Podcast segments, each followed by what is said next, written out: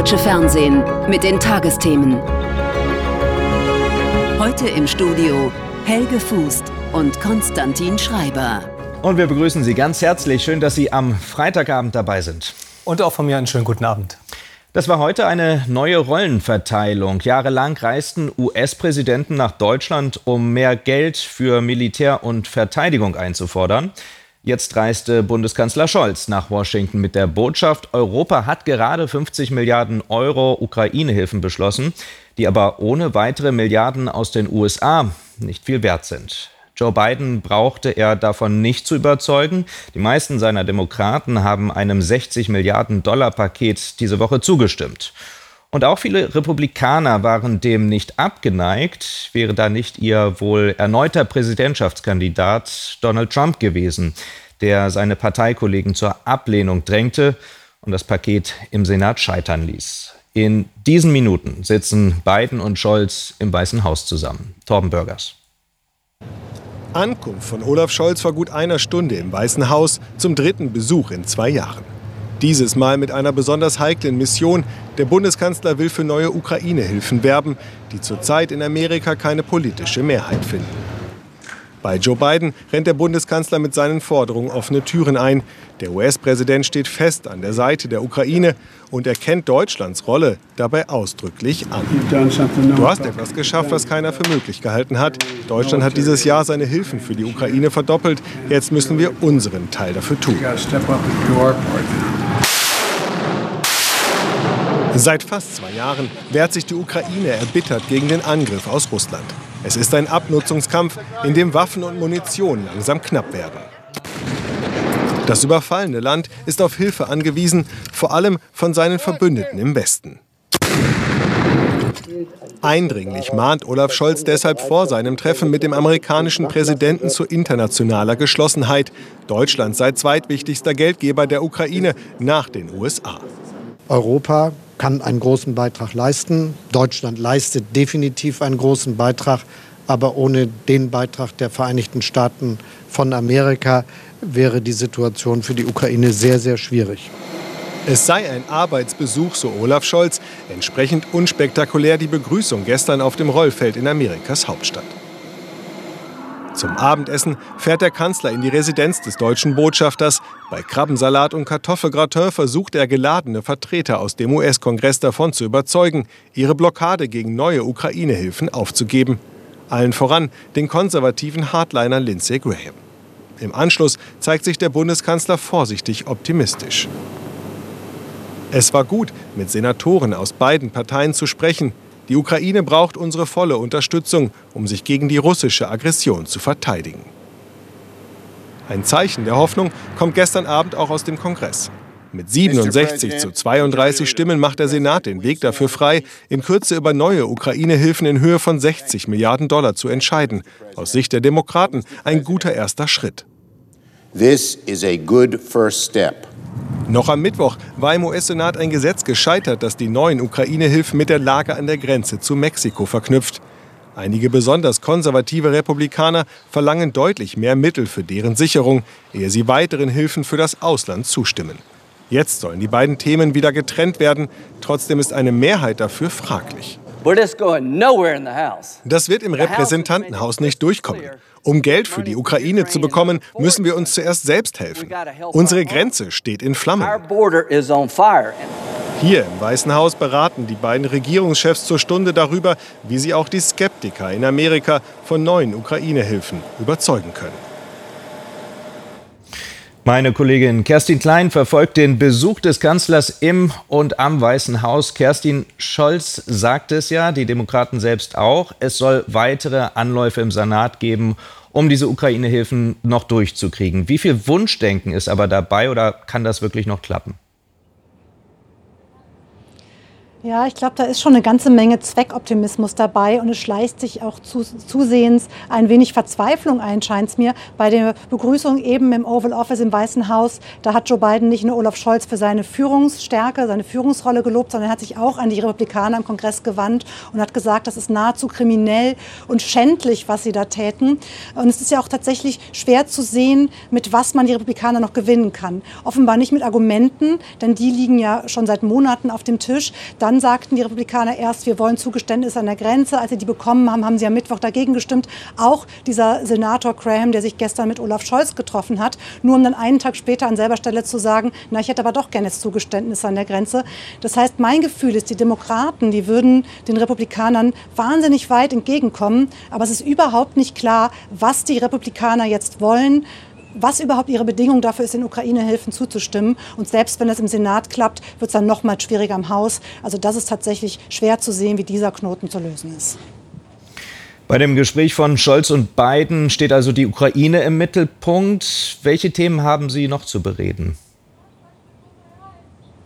Also die beiden werden natürlich auch sprechen über die Lage im Nahen Osten. Auch da sind sich die beiden äh, einig, dass sie nämlich eine humanitäre Feuerpause anstreben, dass sie den, die Freilassung der Geiseln erreichen wollen, dass sie langfristig auf Israel einwirken wollen, eine Zwei-Staaten-Lösung mit zu unterstützen. Dann werden sie natürlich reden über das Rote Meer und die Situation dort. Das sind alles Themen, die jenseits der Ukraine natürlich auch bewegen. Und da sind sich beide einig. Aber da ist offenbar ein solches Treffen, ein persönliches Treffen besonders wichtig, heißt es aus Regierungskreisen um sich eben abzustimmen und gemeinsam da voranzukommen. Und dann hat Joe Biden sich am Morgen, äh Quatsch, Olaf Scholz sich am Morgen auch noch mit Wirtschaftsführern hier getroffen. Also auch dieser Teil ist Teil seiner Kurzvisite hier in Washington. Danke für den aktuellen Stand aus Washington vom Weißen Haus, Kerstin Klein. Ja, und in den USA bewegt heute auch dieser Auftritt die Medien und den Präsidentschaftswahlkampf. Der russische Präsident Putin erzählt zwei Stunden lang für das amerikanische Publikum seine Sicht auf die Weltlage, bestehend aus einer Aneinanderreihung von Lügen. Die hätte eigentlich sein Gegenüber aufdecken oder zumindest hinterfragen können. Doch Tucker Carlson, der einst Journalist bei CNN und MSNBC war, er erzählt inzwischen Selbstverschwörungen und Lügen, lange Jahre auf Fox News, inzwischen auf seiner eigenen Plattform. Putin ließ er also freien Lauf mit seinen Erzählungen und spielt damit im US-Wahlkampf vor allem seinem Freund Donald Trump in die Hände. Matthias Schülke analysiert für uns dieses Gespräch. Es war ein Interview, das diesen Namen nicht verdient. Eine Bühne für Putins Propaganda. Tucker Carlson, der ultrakonservative Verschwörungstheoretiker und Talkmaster, beinahe unterwürfig. Er unterbricht Putins Monologe kaum, schon gar nicht durch kritische Fragen.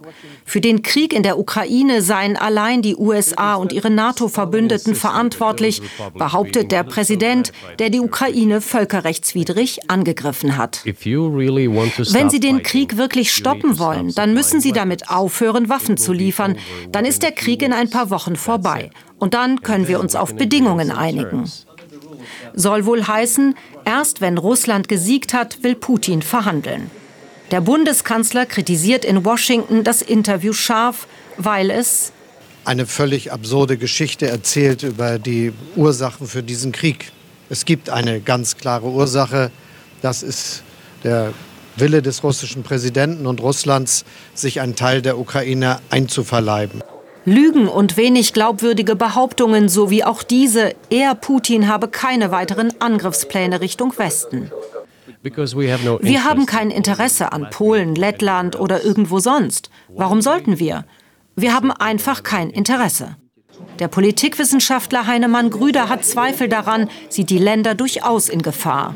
Im Übrigen hat er Polen in diesem Interview die Hauptschuld für den Ausbruch des Zweiten Weltkrieges gegeben. Das heißt, wenn Polen eigentlich auf die Forderungen in Bezug auf Danzig von Hitler eingegangen wäre, hätte man ja den ganzen Zweiten Weltkrieg verhindern können. In Polen wird das mit großer Besorgnis gehört und irgendwelche Zusicherungen äh, Putins äh, haben keine Glaubwürdigkeit.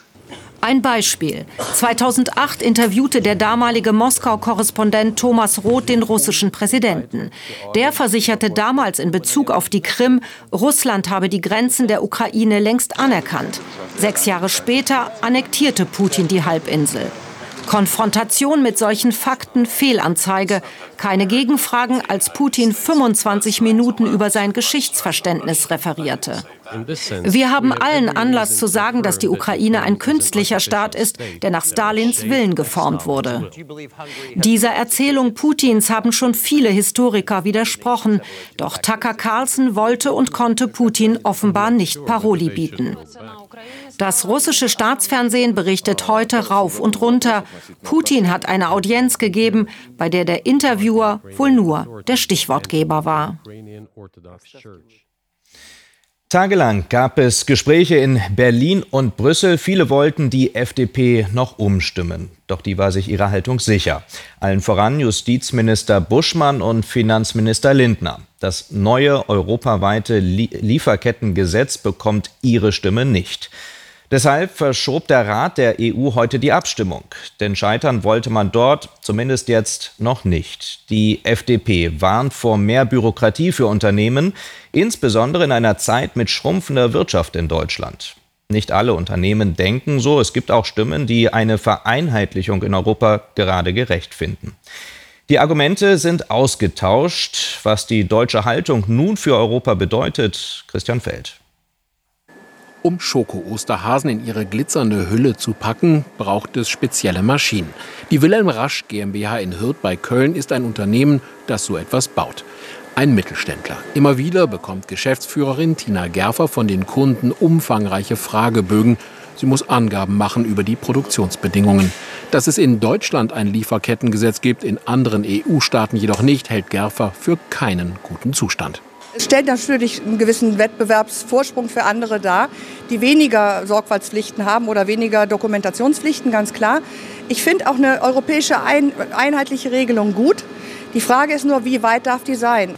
Diese einheitliche europäische Lösung ist in Arbeit. Jahrelang wurde über das Lieferkettengesetz verhandelt. Ein finaler Kompromiss liegt vor, doch er droht zu scheitern auf dem letzten Meter. Das Ziel des Lieferkettengesetzes Kinderarbeit, Ausbeutung, Umweltverschmutzung verhindern. Darauf sollen Unternehmen in ihrer Produktion achten. Das unterstützt auch die FDP, ist jedoch mit dem Kompromiss unzufrieden. Zu viel Bürokratie. Die Verhandlungsführerin des EU-Parlaments genervt. So kriegen wir keine Deals. Eine Einigung im guten Glauben, man schaut sich in die Augen, schüttelt Hände und dann geht man nochmal ran an die Vereinbarung. Da wird europäische Entscheidungsfindung ein Witz. Dass die FDP jetzt nach zwei Jahren Verfahren aufwacht und die Bundesregierung wieder als Blockadeorganisation dasteht, das schadet uns, das schadet dem Ansehen Deutschlands. Auf eine Einigung beim Lieferkettengesetz müssen sie auch bei Rasch in Hürth erstmal warten. Die heutige Abstimmung kurzerhand verschoben. Die anderen in der EU kennen das schon. In Deutschland kann sich eine Koalition lange nicht einigen, muss sich am Ende zur Not enthalten. German Vote wird das genannt. Aber wenn dann auch noch mühsam verhandelte Kompromisse ins Wanken geraten, könnte das Vertrauen in Deutschland dauerhaft leiden. Es bedeutet vor allem aber, dass Deutschland sich selbst aus dem Spiel nimmt, denn Mehrheiten werden dann ohne die Positionierung der Bundesregierung äh, gesucht und dann auch gefunden.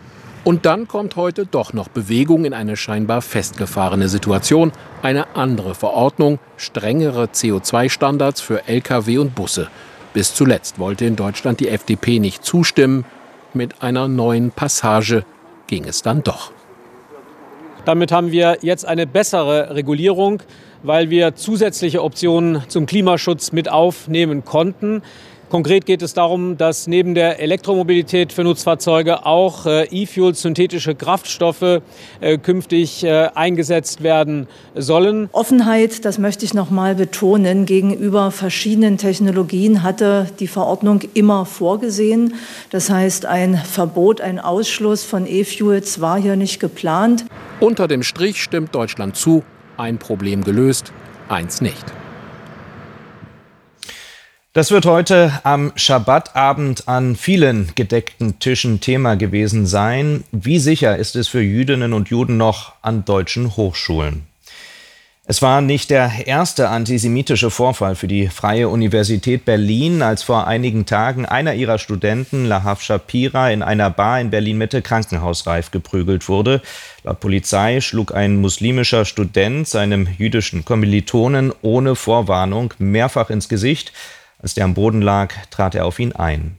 In den vergangenen Monaten hatten bereits diverse Vorfälle, die von linken und pro-palästinensischen Gruppen ausgingen, an der Freien und gestern auch an der Humboldt-Universität für Aufsehen gesorgt. Norbert Siegmund und Andreas König berichten.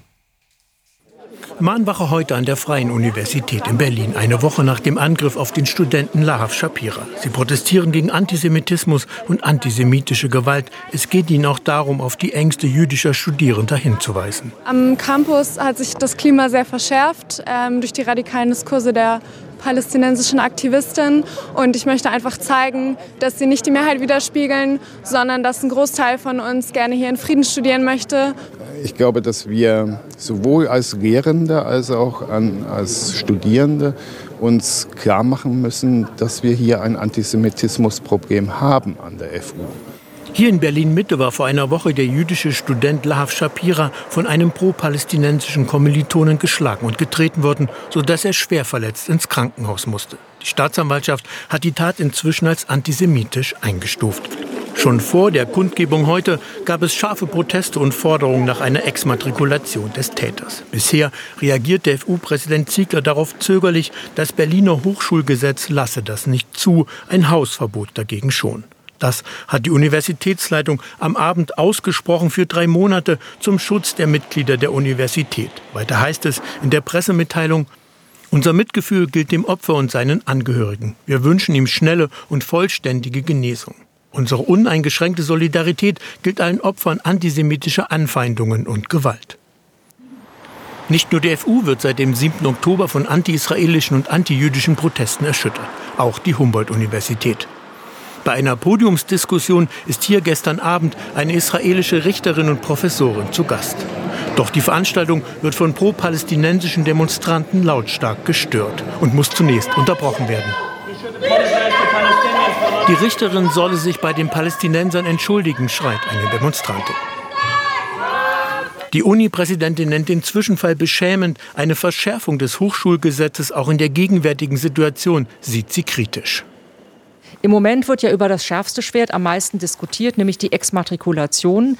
Das, dem steht natürlich auch das schärfste Recht gegenüber, das stärkste Recht, nämlich das Recht der Studierenden daran, ihre Ausbildung, ihre Bildung zu, auszuüben. Doch angesichts der Aggression von pro-palästinensischer Seite hält Berlins Antisemitismusbeauftragter ein konsequenteres Vorgehen dagegen für geboten. Ich glaube, dass die Hochschulen vor allen Dingen das noch mehr begreifen müssen, dass hier normales Konfliktmanagement bei ähm, anderen Formen von Konflikten nicht greifen kann, weil es eben gar keinen Konflikt zwischen zwei Seiten gibt, sondern eine einzige Seite, die gewalttätig und gewaltbereit ist aufgrund ihres antisemitischen Weltbildes.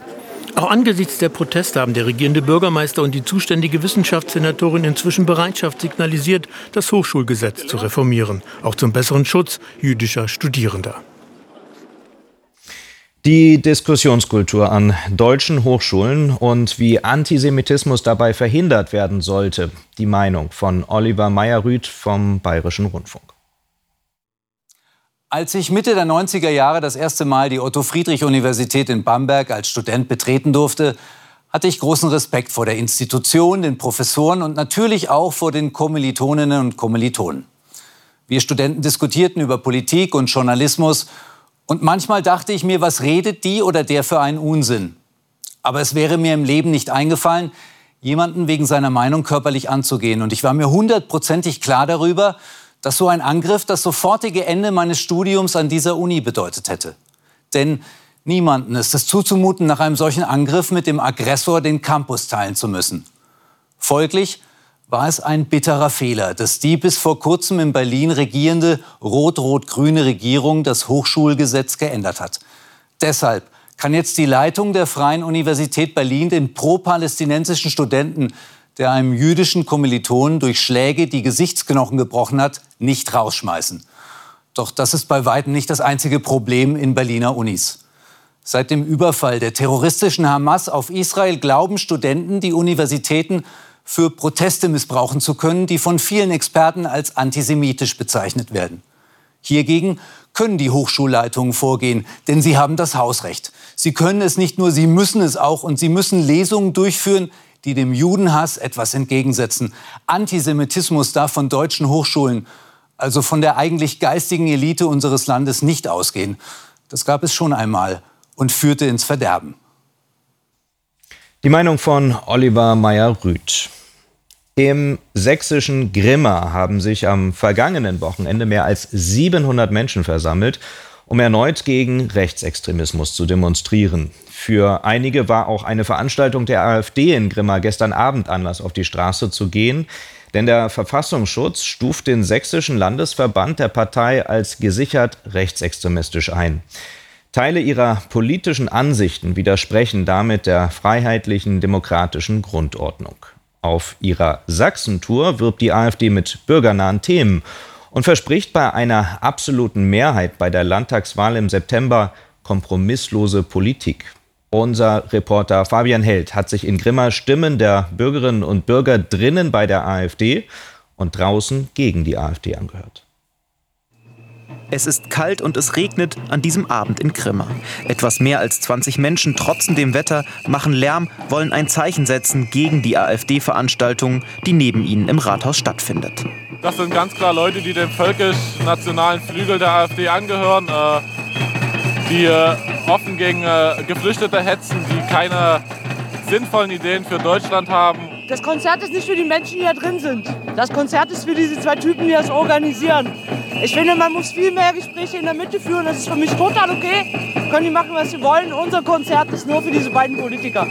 Die beiden Politiker, das sind der Grimmer AfD-Landtagsabgeordnete Jörg Dornau und der sächsische AfD-Vorsitzende Jörg Urban. Beide sind im Rahmen der Sachsentour der Partei hier vor Ort. Der Andrang ist größer als erwartet. Eilig werden weitere Stühle aufgebaut. Am Ende ist jeder Platz besetzt. Etwa 200 Leute sind gekommen. Die AfD gibt sich an diesem Abend bürgerlich. Ganz wichtig ist, äh ja, anzumerken, der zunehmende Lehrer- und Erziehermangel. Sie merken das bei Ihren Kindern. Wie oft äh, haben die Stundenausfall wochenlang manchmal kein Mathe oder Deutsch? Das sind Zustände, die für ein Industrieland, wie wir es noch sind, eigentlich nicht akzeptabel sind. Ne? Das Thema Migration wird nur am Rande thematisiert. Das Wort Remigration fällt gar nicht. Der Landesverband der AfD in Sachsen wird vom Landesverfassungsschutz als gesichert rechtsextrem eingestuft. Die AfD-Politiker berichten von ihrer Arbeit im Landtag. Dort hatten sie gefordert, die Russland-Sanktionen zu beenden und den Ausbau erneuerbarer Energien zu beschränken. Gedanken, Anträge, die abgelehnt wurden. Hier im Publikum viel stille Zustimmung. Nur an einer Stelle gibt es Applaus bei der AfD-Forderung, den öffentlich-rechtlichen Rundfunk in seiner jetzigen Form abzuschaffen. Rundfunkbeitrag abschaffen. Ja, ich denke, lieber Jörg Orban, äh, wenn wir regieren als Ministerpräsident, das wäre eine der ersten Amtshandlungen, diesen Staatsvertrag zu kündigen. Denn das haben wir in Sachsen tatsächlich in der Hand. Auf den Vortrag folgt eine Fragerunde. Viel Kritik müssen sich die Parteipolitiker nicht anhören. Wie haben Sie sich das vorgestellt, dass eben genau so etwas nicht äh, passiert, dass diese verblödete Genderideologie schon im Vorschulalter oder im Grundschulalter dann gelehrt wird? Wenn Sie nicht über 50 Prozent kriegen, mit wem wollen Sie dann zusammengehen? Es ist durchaus möglich, dass wir mit 40 Prozent, 41, 42 Prozent schon alleine eine Mehrheit haben. Ohne Partner, ganz alleine. Äh, und das streben wir an, weil Kompromisse zu machen ist immer schlecht. Wenn ich alleine durchkomme, alleine eine Mehrheit habe, dann kann ich den Menschen genau das geben, was ich vor der Wahl versprochen habe, was im Programm steht. Bei einer Umfrage von DIMAP Ende Januar lag die AfD bei 35 Prozent. Auch Nachfragen zum Thema Migration gab es nicht. Vielleicht sind wir ausführlich genug gewesen oder vielleicht ist es auch so, dass die äh, Menschen sehen, dass die Antworten, die wir geben, eigentlich schon passen. Äh, die sehen aber auch, wir sind noch nicht an der Macht. Wir müssen erst an die Macht und dann können wir es ändern. Von den Besuchern möchten viele nicht im Fernsehen auftauchen. Einige sagen uns abseits der Kamera, sie seien nicht Mitglied der Partei und wollten sich informieren. Nach rund zweieinhalb Stunden endet die Veranstaltung. Die Besucher verabschieden sich. Der Protest vor dem Rathaus hat sich da längst aufgelöst. Und wir machen hier weiter mit weiteren Nachrichten des Tages mit dir, Konstantin. Der israelische Regierungschef Netanyahu hat die Armee angewiesen, einen Plan für die Evakuierung der Bevölkerung aus der Stadt Rafah im Süden des Gazastreifens auszuarbeiten. Zugleich soll das Militär den Einsatz gegen die Hamas in Rafah vorbereiten. Nach Netanyahus Worten ist die Stadt die letzte Hochburg der Terrororganisation. In Rafah sollen sich derzeit etwa 1,5 Millionen Menschen aufhalten. Barrierefreie Umbauten in Mehrfamilienhäusern auf eigene Kosten sind im Normalfall erlaubt. Das urteilte heute der Bundesgerichtshof in Karlsruhe. Voraussetzung sei, dass die Wohnanlage nicht grundlegend umgestaltet werde. Zugrunde lagen zwei Verfahren. Dabei ging es um einen Außenaufzug und eine Terrasse mit Rampe. In beiden Fällen sahen die Richter keine Beeinträchtigungen für die anderen Eigentümer. Deutschlands größtes Filmfestival, die Berlinale, soll in der kommenden Woche ohne die AfD eröffnet werden. Traditionell werden zur Gala neben Film- und Kulturschaffenden auch Vertreter aus der Politik eingeladen. Doch nach Kritik aus dem In- und Ausland entschloss sich die Festivalleitung, den fünf AfD-Politikern wieder abzusagen. Die Partei kritisierte die Entscheidung scharf und sprach von einem kulturpolitischen Fanal und Ausgrenzung. Ein vom Künstler Gerd Richter entworfenes Ausstellungshaus ist heute in der Nähe des ehemaligen Konzentrationslagers Auschwitz eröffnet worden. Richters Birkenau-Zyklus ist dort dauerhaft zu sehen. Ausgangspunkt für die vier großformatigen abstrakten Bilder waren vier Fotografien, die Häftlinge im Lager aufgenommen hatten. Das Museum befindet sich auf dem Gelände der Internationalen Jugendbegegnungsstätte Auschwitz. Durch den russischen Krieg gegen die Ukraine und Israels Kampf gegen die Hamas geraten viele andere Krisen in den Hintergrund, wie der Krieg im Sudan, der Tausende das Leben kostete und mehr als acht Millionen Menschen zur Flucht zwang. Nach Angaben der Vereinten Nationen ist es derzeit die größte Fluchtbewegung weltweit. Mehr als die Hälfte der Bevölkerung des nordafrikanischen Landes ist demnach auf humanitäre Hilfe angewiesen. Unser Reporter Ramin Sina hatte die seltene Gelegenheit, in diese Region zu reisen. Er war an der Grenze zwischen Sudan und Südsudan unterwegs, in der Region Maban. Langsam rollt ein Lastwagen in den Südsudan. Ein Konvoi bringt hunderte Sudanesinnen und Sudanesen über die Grenze in das neue Land. Ihre Flucht hat Tage gedauert, manche waren Wochen unterwegs. Nun müssen sich die Geflüchteten in einem Auffanglager der Vereinten Nationen zurechtfinden. Sie versuchen, den Staub wegzuwaschen, aber die Angst loszuwerden ist für viele unmöglich. Iman Idris und ihre Schwester sind vor den Kämpfen aus der sudanesischen Hauptstadt Khartoum geflohen. Sie hoffen, dass die Lage im Nachbarland stabiler ist und sie ihre Familie nachholen können. Ich habe vier Kinder. Die jüngste habe ich bis vor kurzem noch gestillt. Ich musste sie zunächst zurücklassen, weil die Reise zu lang und beschwerlich ist. Nach der Ankunft bekommen die Geflüchteten etwas Essen und Trinken. Es gibt ein lokales Gericht aus Linsen. Die Schwestern haben seit Tagen kaum etwas gegessen. Doch auch die Möglichkeiten der Vereinten Nationen, ihnen im Camp zu helfen, sind sehr begrenzt. Wenn die Geflüchteten ankommen, sagen sie, gib mir Reis, gib mir Weizen. Aber das können wir ihnen nicht bieten. Im Vergleich zu vor ein paar Jahren haben wir nur 50 Prozent der Portionen zur Verfügung. Das Warenlager der UN ist so leer wie selten zuvor. Wegen der Kriege in der Ukraine und Gaza hat die Spendenbereitschaft vieler Geberländer für die Menschen aus dem Sudan nachgelassen. Immerhin, südsudanesische Helfer bauen Zelte aus Holz mitten in der Savanne. Wir treffen die Familie El Hags. Zu sechst sind sie vor dem Krieg im Sudan geflohen.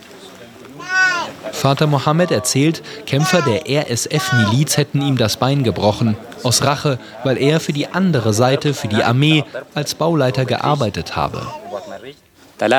Um 3.30 Uhr in der Früh sind sie zu mir nach Hause gekommen, haben mich verhört, ob ich noch für den Staat arbeiten würde.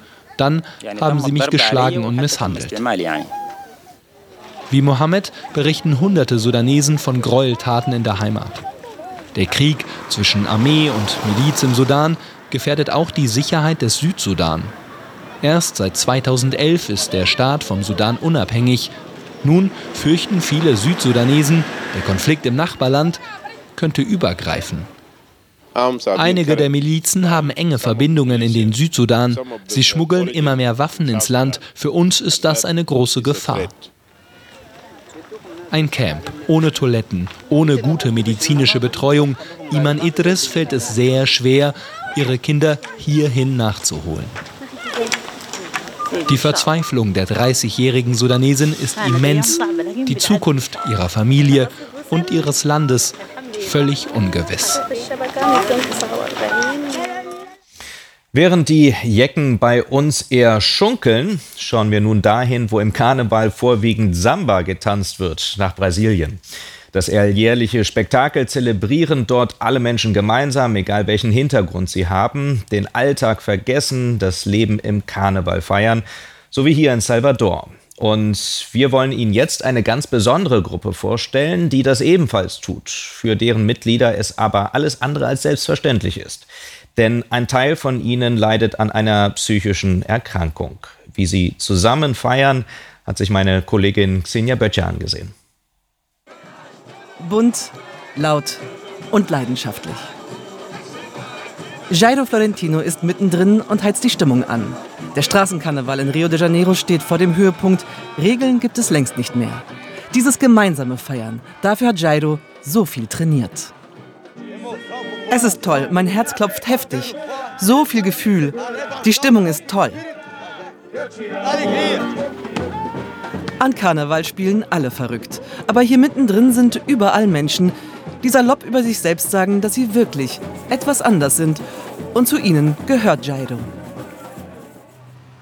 Hier auf dem Gelände einer ehemaligen psychiatrischen Klinik haben sie über Monate für diesen Tag geübt. Gesunde und psychisch kranke Menschen, Wer ist wer? Das soll für die Zuschauer ein Geheimnis bleiben. Wir glauben, dass sich eine Gesellschaft nur verändert, wenn wir unseren Blick auf das verändern, was wir verrückt nennen, indem wir zusammenleben. Darum geht es bei dem Projekt Locura Suburbana, übersetzt Vorstadtwahnsinn. Darum Mauern einzureißen, einander kennenzulernen, ohne Vorurteile. Jairo sagt es uns gerade heraus, er hat Schizophrenie. Die gemeinsame Freude tue der Seele gut und ist auch Teil seiner Therapie. Das hier motiviert mich. Ich weiß nicht, ob es Glück ist, aber ich habe mehr Lust zu leben. Einander begegnen, anstatt zu trennen. Es stellt sich heraus, für Normalos ist diese Gemeinschaft eine Pause vom so oft irren Alltag. Du unterhältst dich hier mit Menschen, die komplett anders denken und du versuchst zu verstehen und lässt dich auf ihre Gedankenwelt ein. Das ist gut für das Herz. Früher wurden psychisch Kranke hier wie im Gefängnis lebenslang weggesperrt. Das hat Jaido so nicht mehr erlebt, aber auch er hatte während seiner Zeit hier in der Psychiatrie kaum Kontakt zur Außenwelt. Und ich bekam so viele Spritzen, dass mein Arm wie abgestorben war. Jetzt ist hier alles anders. Locura Suburbana will das Talent rauskitzeln aus der oft einzigartigen Fantasie ihrer Mitglieder. Alles andere sei Verschwendung von Potenzial und Freude. Und dann kommt der Höhepunkt. Lust am Leben, sichtbar sein, dazugehören. Das alles hat Jairo gewonnen und alles kommt zusammen an Karneval. Die Zeit, in der Normale verrückt sind und verrückt sein normal. Und von den brasilianischen Temperaturen ins nasskalte Deutschland, jedenfalls hier in Hamburg hat es heute nur geregnet. Thomas, wie sind denn die Aussichten fürs Wochenende? Ja, natürlich nicht so warm wie in Rio, da ist es aktuell 29 Grad warm. Das kriegen wir tatsächlich bei uns nicht hin. Aber ich habe da mal was im Angebot. Tatsächlich ein paar Europatemperaturen. Palermo, also der Süden Europas, immerhin noch 20 Grad. Düsseldorf 11 Grad. Und das ist so, ich sag mal, fast 10 Grad zu warm für die Jahreszeit. Ich meine, es ist eine Abendtemperatur. Und wenn man in Europa Kälte suchen möchte, dann muss man schon nach Skandinavien. Am Polarkreis liegt Rovaniemi, das ist übrigens die Partnerstadt Kassels.